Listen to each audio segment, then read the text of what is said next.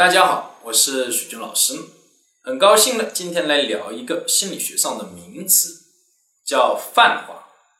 泛化是指我们的心理反应由最初的刺激物延伸到其他类似的，甚至是没有关系的事物上的一种现象。比如说，一朝被蛇咬，十年怕井绳。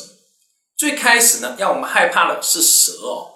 后来慢慢延伸到呢，长得像蛇的东西，比如说这个草绳，这呢就是泛化在我们生活中的一个体现。其实如果注意观察哦，生活和工作中呢，还有许许多多这种泛化的情况的存在。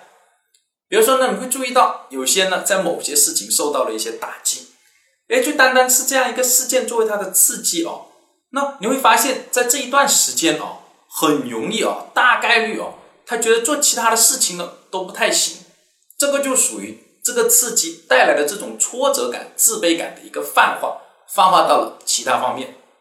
而这样一种泛化呢，由于带来的心理的这种反应啊是负面的、消极的，所以叫消极的泛化。而呢，徐老师希望大家呢更关注的是呢积极的泛化。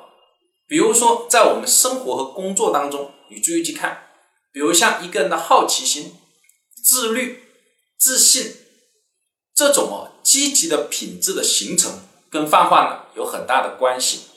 比如像自律，曾经呢美国呢做过一个这样的实验，让那小孩子们哦在一个那个圆桌前，就幼儿园的小朋友，然后呢每个人呢给他一块呢面前放一块这个棉花糖，然后跟他们说了，只要你们能够忍住不吃这块棉花糖。老师出去十五分钟，这样就回来。这十五分钟里，你只要能忍住不吃这个棉花糖，那么回来呢，将给你两块棉花糖。